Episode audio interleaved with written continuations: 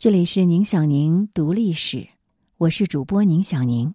今天的节目，我们来了解法国在中东的野心。文章来源：明白知识儿。马克龙在中东的布局，因为黎巴嫩后任总理穆斯塔法·阿迪卜的辞职遭到了打击。贝鲁特港大爆炸之后。黎巴嫩这个国家几乎走到了绝境，法国是支持阿迪卜的，希望他能够组建内阁，接受国际援助，但是阿迪卜放弃了，这让马克龙很恼火。他在九月二十七日的新闻发布会上甚至说：“他为黎巴嫩领导人感到羞愧。”其实，只要回想起黎巴嫩人对法国持续了一百年的特殊情感，就不难理解马克龙在黎巴嫩的动作，以及黎巴嫩人对马克龙的欢迎。大爆炸之后，马克龙两次访问贝鲁特，第一次是八月六日，大爆炸后才两天，马克龙是唯一一个到达现场的国家领导人。那时候，黎巴嫩的领导人们正躲得远远的，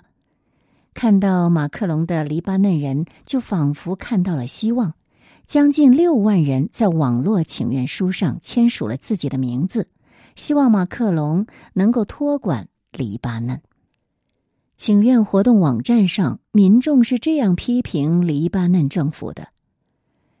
黎巴嫩官员们清楚的表明。他们完全没有能力确保国家安全和管理国家。由于制度失败、政府腐败、恐怖主义和民兵组织，黎巴嫩已经奄奄一息。我们认为，黎巴嫩应该回到法国的托管之下，以实现廉洁而持久的治理。类似这样的呼声还有很多。马克龙也承诺，法国会给黎巴嫩人帮助的，筹集援助资金。并且还会促使黎巴嫩正式通过协议，改善黎巴嫩的政治情况。如果换作是别的国家，马克龙会被指责干涉他国内政或者什么新殖民主义，但这样的指责是不会出现在黎巴嫩和法国之间的。不仅如此，马克龙还说他会在九月一日重返黎巴嫩，他没有食言。八月三十一日，他又来到了黎巴嫩，与上次到访时隔仅二十四天，而九月一日是一个特殊的日子。一战后，奥斯曼帝国解体，法国在一九二零到一九四五年间曾受国联委托托管黎巴嫩。一九二零年九月一日，法国把叙利亚和黎巴嫩部分地区合并成了大黎巴嫩国。由基督教徒主导，中东小巴黎就兴盛于这段时期，而这个大黎巴嫩国呢，是包含了今天的叙利亚部分地区和黎巴嫩的。但是由于二战时法国被德国占领，自顾不暇，当然就结束了对黎巴嫩的托管，于是黎巴嫩在一九四三年宣布独立了。可惜的是，独立后的黎巴嫩在教派政治之下一路风雨飘摇，再也不复昔日中东小巴黎的盛况。这当然也是黎巴嫩人怀念法国人的一个原因了。马克龙显然很能拿捏黎巴嫩人的心理，他在八月三十一日如约访问黎巴嫩，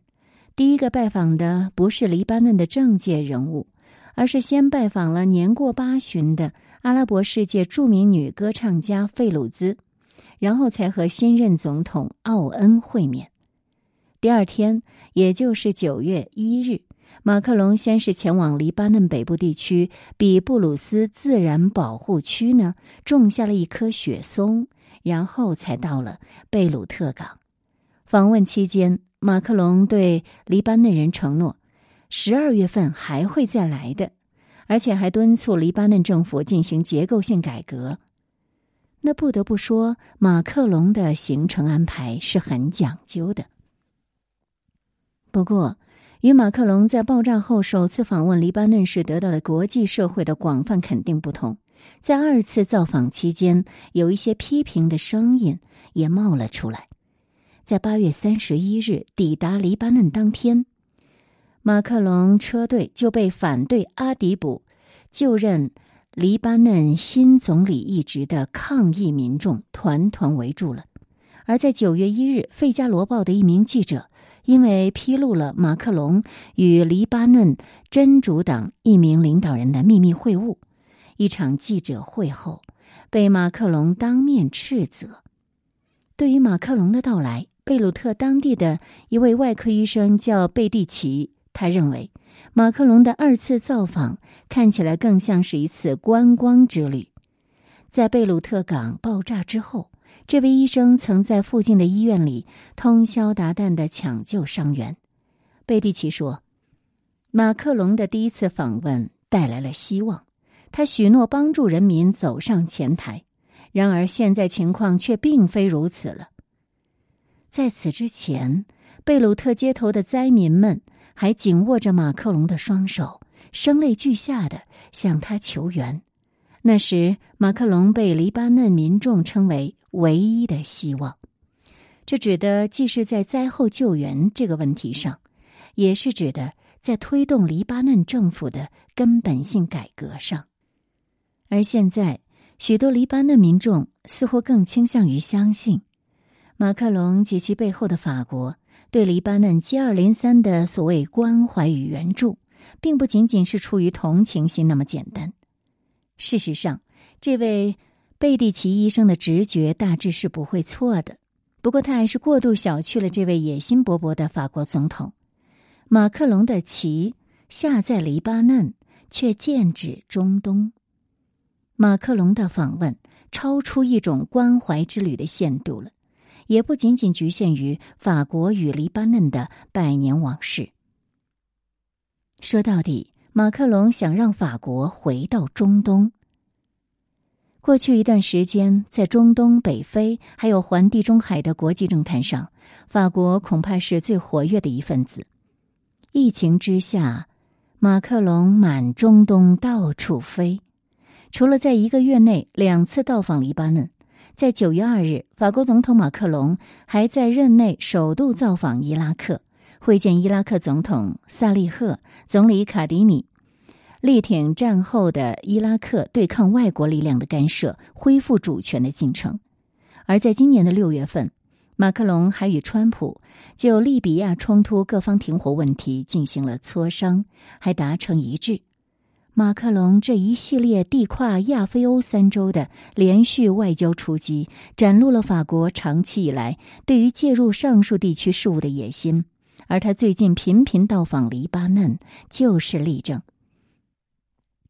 虽然法国长期以来自认为他的影响力从来没有从这些地区退出。但是近些年来，也从来没有像马克龙这样热衷于介入如此广域的地区事务中的总统了。那么，到底是什么原因挑起了这位法国掌舵人孜孜不倦的热情呢？如果用几个关键词简单的对他进行概括，那就是难民、能源和土耳其。在难民方面。难民潮给法国以及欧洲秩序带来了恐惧与冲击。根据俄罗斯国防部九月份发布的数据显示，叙利亚内战导致的流落境外的叙利亚难民人数已经超过六百七十万。能源方面，法国是欧洲除了德国之外的能源进口大国，对中东、北非及环地中海地下埋藏的石油与天然气一直抱有兴趣。而外交方面，法国与土耳其是日渐交恶。就在前不久，九月十日，马克龙在地中海周边国家峰会上指责土耳其总统埃尔多安的外交政策，认为他所领导的土耳其政府在东地中海资源开采上的形势，他不可接受。来分析一下这三个因素吧。他是如何促使马克龙在中东频频出招的？首先来看第一个因素：难民问题。欧洲近些年来经历的难民问题早已人尽皆知。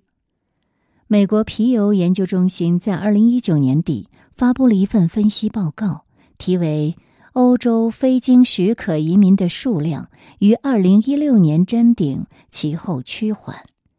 报告显示，二零一七年至少有三百九十万非经许可的移民，甚至可能多达四百八十万居住在欧洲。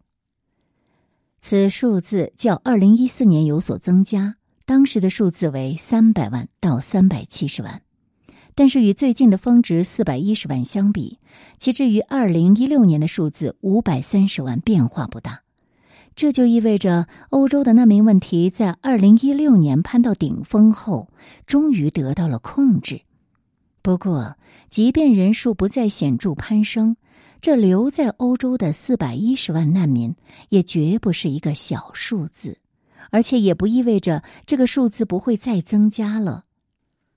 虽然在二零一七年欧洲大选年之后，陆续上台的欧洲各国政府纷纷收紧了难民收容政策，然而持续的难民潮依然不可逆的对欧洲造成了冲击。一个是宗教冲突，第二是治安和恐怖袭击，第三是失业难民带来的社会问题，第四则是欧洲对前三者的回应。难民问题让欧洲各国一地鸡毛。而位于地中海北岸、临近北非与中东的欧洲国家，希腊、意大利和西班牙更是首当其冲。这自然引起了马克龙的警惕。我们不要忘了，法国南部与地中海之间相接的那条狭长的海岸线，对于难民与蛇头而言，风平浪静的地中海是一个绝对值得一渡的大湖。据皮尤研究中心估算。在二零一七年，有三十万至四十万非经许可的移民居住在法国，其中包括大约三点八万名等待居留许可的庇护申请者，而且不包括之前已经成功满足居留条件并获得许可的移民。这个数字里当然不全是承受多年内战厄运的叙利亚人，还包括了连年战乱的北非、中东等地区的难民。这些地区频频发生的革命、动荡和撕裂，以及各大势力的代理人战争与极端组织伊斯兰国的扩张，都是罪魁祸首。而这些来到法国的非经许可的移民，主要通过钻免签协议的空子，就是要生根，以及地中海与邻国边境，主要是意大利的海陆道路潜入法国。如果马克龙不想让越来越多的中东难民，尤其是可能新进的黎巴嫩难民出现在欧洲与法国南部海岸的话，他就必须出手维护北非与中东地区的稳定。再来看第二个因素：能源需求。作为在大爆炸发生隔日就现身黎巴嫩，并前往贝鲁特港视察的第一位外国领导人。马克龙的主动性当然值得赞赏。一战结束后，为瓜分战败国奥斯曼帝国的亚洲势力，英国与法国签订了带有殖民色彩的塞克斯皮科协定，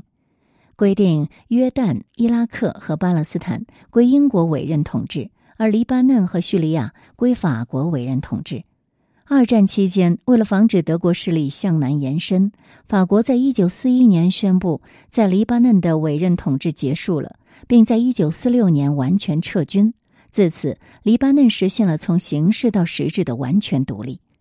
法国在黎巴嫩长时间的殖民统治，以及黎巴嫩独立后自身的稳定与发展，使得首都贝鲁特被称为“中东小巴黎”。但好景不长，在后来的七十年代。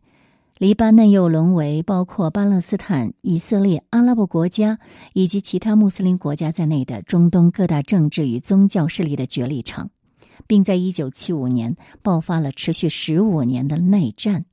黎巴嫩曾经的繁华迅速败落，至今还处在风雨飘摇之中。因为这段纠缠的历史，才有了八月初马克龙在贝鲁特港大爆炸废墟现场视察时，一位黎巴嫩救援人员用法语向马克龙说出“黎巴嫩是你的儿子”这句话的镜头。诚然，在这样一个令人叹息的场景中，我们不必怀疑当时在场的任何一个人，包括马克龙本人，从这场灾难当中感受到的痛苦与对历史时光的追忆的真情实感。不过，我们也不应该忽视另一个事实：法国本来就对中东地区的能源利益十分感兴趣。这也许才是他不辞辛劳，在疫情之下到处奔波的关键原因吧。出于经济与能源利益，法国长期以来深耕北非与中东，已然把它当作与自己的政治、经济与安全息息相关的腹地了。早在二零零八年，时任法国总统的萨科齐就推动建立了旨在深化欧盟与地中海沿岸国家合作的组织——地中海联盟，并在二零一一年策划推翻利比亚的卡扎菲政权。而在二零一二到二零一五年期间，当时的总统奥朗德就数次担任起中东反恐行动的急先锋，并积极斡旋于中东的和平进程中。此外，在二零一五年伊朗核问题协议生效之后，法国还迅速借机与伊朗签署了涉及交通、电信、能源与农业等方面的多项协议。二零一七年，马克龙上台，重提戴高乐主义外交，强调法国在地区事务中的大国地位。在中东地区的事务上，马克龙的这个策略。除了考虑到难民与反恐问题，当然还是为了保护与扩大法国在那里拥有的能源利益。毕竟，欧盟能源供应的一半依赖于进口，而进口能源的一半则是来自中东。根据外交政策的盘点，中东与北非有不少与法国能源利益密切的组织，比方在利比亚，法国能源公司达道尔已经经营了近七十年。在伊拉克，达道尔公司拥有一家负责开发哈法亚油田的财团的百分之二十二点五的股份，并拥有伊拉克库尔德地区一个能源勘探区的百分之十八的股份。此外，法国还参与了塞浦路斯南部海岸与黎巴嫩临近水域的天然气勘探。中东的能源供给稳定，价格合理，这对法国实在太重要了。再来看第三个驱动力，遏制土耳其。仅仅最近的两个月，法国与土耳其就在地中海上演了一场争端。一开始是八月初，希腊与土耳其因为互不认可对方在东地中海地区单方面划定的经济权利、地区的勘探与开采权，发生了激烈的争执，事态不断升级。随后，在八月二十八日，马克龙表示，鉴于土耳其在东地中海的不当行动，法国将在地中海采取红线政策，也就是使用军事力量打击逾越既定海域界限的土耳其人员、船只，以支持希腊对抗土耳其对其海上利益的侵犯。两天后，八月三十日，土耳其外交部发言人发起反击，要求法国必须收回所谓的红线政策。并表示，土耳其有能力阻止任何夺取土耳其在地中海上的利益的行为。九月上旬，在持续紧张的气氛下，法国在地中海部署了戴高乐号核动力航母，以进一步震慑土耳其。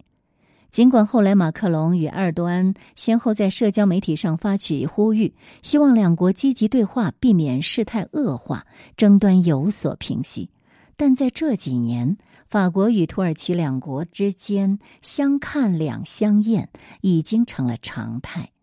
两个国家的较量从北非、地中海一直延展到了中东。法土纷争虽然由来已久，但其实并不复杂。简而言之，它是由地中海沿岸两个互不信任的大国为了争夺建立该地区秩序的权利以及政治经济利益所引发的。在地中海，法土竞争的焦点在东地中海的希腊与塞浦路斯。法国自西地中海而来，力挺希腊和塞浦路斯。除了文明上的亲缘性，当然主要还是为了在地中海上建立强势，来争取对后者水域下的石油与天然气的话语权。在北非，法土竞争的关键在利比亚。这是由于两国都想试图控制利比亚政局的野心导致的。自从二零一一年卡扎菲政权在美英法等国的干预下被反政府武装推翻之后，利比亚至今仍深陷国内两大势力的斗争之苦。一边是由土耳其等国支持的利比亚民族团结政府，另一边则是由法国等国支持的由军事强人哈夫塔尔领导的国民军。二者持续对峙，但国民军实际上控制了利比亚境内的大部分石油和天然气产区。如果亲西方的哈夫塔尔能够牢牢控制利比亚局势的发展方向，恢复利比亚石油与天然气的生产与供应。这都将影响法国与土耳其的战略布局。不过，这些纷争都不及法国与土耳其在中东地区闹出的声势。对于法国而言，回到中东的战略意义不仅在于遏制土耳其，还能解决前面提到的难民和能源难题。从两国近些年的行动来看，他们在中东竞争的核心聚焦在叙利亚。二零一九年十月九日，埃尔多安宣布。将在叙利亚北部发动军事行动，来压制活跃于当地的库尔德民兵。叙利亚的库尔德民间武装一直是土耳其的心腹大患。对于埃尔多安来说，不管叙利亚的库尔德人如何表示，他都坚持认为，部分在叙利亚的库尔德人，尤其是叙利亚民主力量，支持土耳其境内的库尔德组织库尔德工人党，反抗土耳其政府。想要从土耳其独立出去，建立库尔德国家。然而，也就是这个被土耳其视为恐怖分子的群体，却是过去几年在美英法等国的支持下，在地面对抗极端组织伊斯兰国的中坚力量。随着叙利亚境内的伊斯兰国势力被彻底消灭。美军在二零一九年下半年撤出叙利亚之后，失去了利用价值，势单力薄的叙利亚民主力量就不得不直面土耳其的炮火。于是，先前作为盟友的法国站了出来，批评土耳其针对叙利亚的库尔德民间武装的军事行动，并与后者进行接触。而对此，土耳其也不甘示弱，痛斥法国支持恐怖分子。法国之所以站出来刺激土耳其的敏感神经，主要还是因为叙利亚的库尔德民间武装是欧洲的缓冲带。如果这股力量遭受打击，土耳其与叙利亚政府军直接对峙，战火不但会导致更多的叙利亚难民涌向欧洲，还会给伊斯兰国死灰复燃的机会。那么，极端恐怖主义的威胁会再次降临欧洲。考虑到。土耳其野心勃勃的外交政策对法国利益的威胁，法国必须回到中东，从东侧来牵制土耳其四处出击的力量。那么，从地理位置来看，黎巴嫩南边是以色列与巴勒斯坦地区，东边、北边是叙利亚，西边则是地中海，它处于全世界政治局势最复杂的地带。马克龙两访黎巴嫩，并不是用力过猛，而是内劲十足。毕竟，曾经的殖民者身份，使得法国在灾后为彷徨的黎巴嫩设计未来的改革路径，以及以一个亲法的黎巴嫩为跳板，进一步加深介入中东地区事务的程度，提升在中东地区能源上的获利能力，都显得那样顺理成章。根据路透社九月三日的报道，马克龙在二次造访黎巴嫩的时候就宣布，他已经为黎巴嫩制定了未来改革的路线图，包括启动金融、能源等领域的改革，展开审计、处理腐败问题，以及最急迫的一点，进行合法选举，成立新一届政府。可惜的是，法国所支持的后任总理阿迪卜让马克龙失望了。